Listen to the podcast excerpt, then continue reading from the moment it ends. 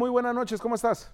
Muy buenas noches, Jorge. Qué gusto saludarte a ti y a todos los amigos de Baja California que nos escuchan. Oye, Marco, pues eh, ya lo decías en la mañana, tuviste conferencia de prensa con medios de comunicación eh, de Baja California y pues bueno, un día histórico, así lo consideran a nivel nacional, pero también en Baja California, algo que los 11 ministros coincidían atípico, pero que es violatorio de la Constitución y también incluso un fraude postelectoral. ¿Cómo lo interpretan ustedes, eh, Marco, lo que sucedió hoy por la mañana? Bueno, fortalece sin duda la democracia, la decisión de la Suprema Corte de Justicia y además por unanimidad fortalece nuestro Estado de Derecho.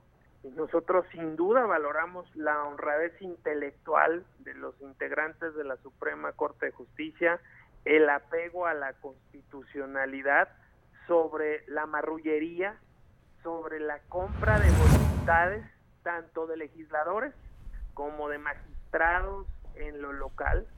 Los magistrados locales deben dejar su encargo con todos los adjetivos que hoy han usado los ministros de la Suprema Corte de Justicia, debería darles vergüenza a los magistrados locales del Tribunal Electoral que se prestaron a este interés perverso e ilegal de Jaime Bonilla, dando un fallo a su favor.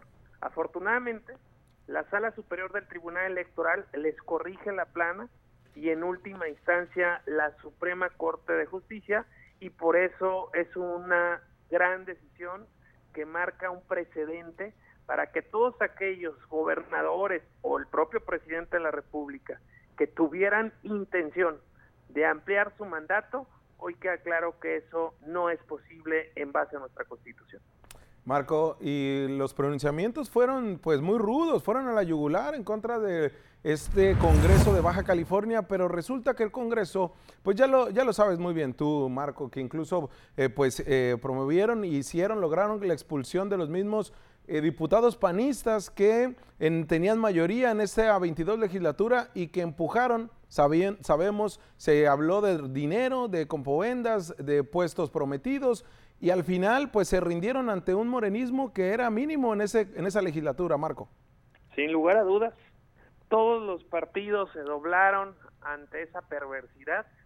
Nosotros de inmediato tomamos medidas, o sea, en el momento que ocurrió, nosotros iniciamos un proceso de expulsión del partido, que evidentemente ya se concretó, de los legisladores que se prestaron a esa marrullería de Jaime Bonilla y anunciamos en el primer minuto que iríamos a la acción de inconstitucionalidad que hoy festejamos con el voto unánime de los ministros.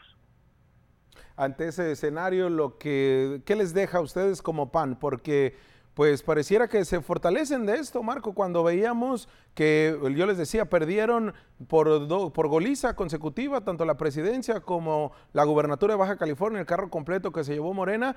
¿Qué, les termina? ¿Fortaleciendo? ¿Dando una lección a ustedes también? Eh, ¿cómo, van a trabajar? Porque el 2021 se avisora en el mes de diciembre que inicia el proceso electoral. Esto fortalece nuestra democracia, Jorge. Fortalece el Estado de Derecho le da la razón a los ciudadanos que eligieron a un gobernador por dos años y manda un mensaje claro, nada fuera de la Constitución. Y por supuesto, nos hace entender y aprender de nuestros errores para poderlos corregir e ir con todo para el proceso del año entrante y recuperar la gubernatura corrigiendo todos los errores que llegamos a tener. Hay una gran decepción, Jorge, del gobierno de Jaime Bonilla. Ya incrementaron los impuestos cuando dijeron que no lo harían. Han gestionado de forma muy inadecuada el coronavirus.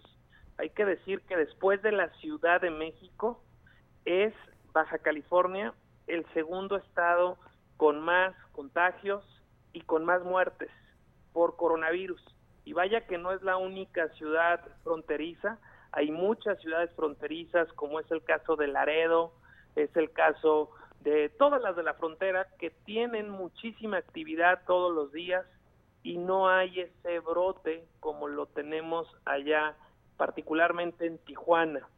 Y esto es debido a las malas decisiones, a la poca anticipación de un gobierno que andaba más preocupado por postergar su mandato que por atender una emergencia sanitaria y una crisis económica fuerte que también se avecina.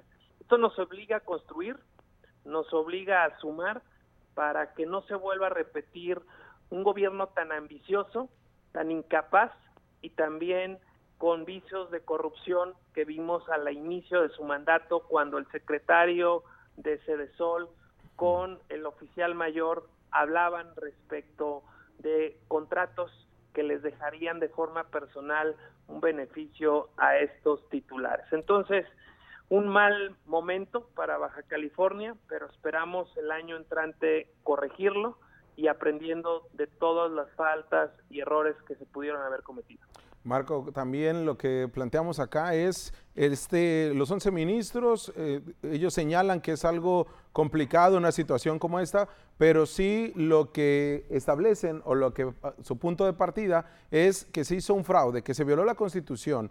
Y esto pues debería de ser sancionado. Si bien es cierto, no ordenan a la fiscalía que investigue, no hacen un ordenamiento a sancionador, pues, para que se haga toda una investigación pero, ¿cómo creen ustedes, como el Partido de Acción Nacional, deberían de investigarse estos diputados? Por supuesto que sí. Lo que requerimos es pruebas de que estos legisladores y los magistrados del Tribunal Local Electoral recibieron algún tipo de recurso o contraprestación por prestarse a esta ilegalidad de la ley Bonilla, para que entonces pueda fraguarse el delito hay claros elementos para pensar que así fue, pero lo que hoy requerimos son pruebas y elementos que lo confirmen. Pediremos a la unidad de inteligencia financiera que revise las cuentas bancarias de los legisladores y de los magistrados para que de esa forma podamos tener más elementos y también a la sociedad la convocamos si tuvieran algún elemento, alguna fotografía, algo que pudiera evidenciar lo que es obvio, la corrupción de los legisladores que se prestaron a esta artimaña para tratar de imponer una ampliación de mandato y lo mismo para los magistrados electorales. Pues bueno, ahí está este pronunciamiento que, si bien es cierto, señalan también a los magistrados electorales, por supuesto, a el propio, el, propio Congreso, la anterior legislatura. Y, ya por último, Marco, lo que sucede en Baja California, pues no te es extraño. Al gobernador del estado se le catea, bueno, al exgobernador, perdón, el último gobernador panista, Francisco Vega de la Madrid, le catean su casa. Hay investigaciones por 1.500, bueno, más de 1.600 millones de pesos por lo que consideran empresas fantasmas. ¿Cómo lo ven ustedes estas investigaciones que está haciendo la Fiscalía en contra del exmandatario estatal? Bueno, la ley debe de prevalecer en todos los casos, tanto para castigar los sobornos documentados en los que incurrió ya este gobierno de Bonilla, como cualquier otro acto indebido que haya cometido alguna administración en el pasado, siempre y cuando haya un proceso apegado a la ley y que tenga los elementos y pruebas suficientes.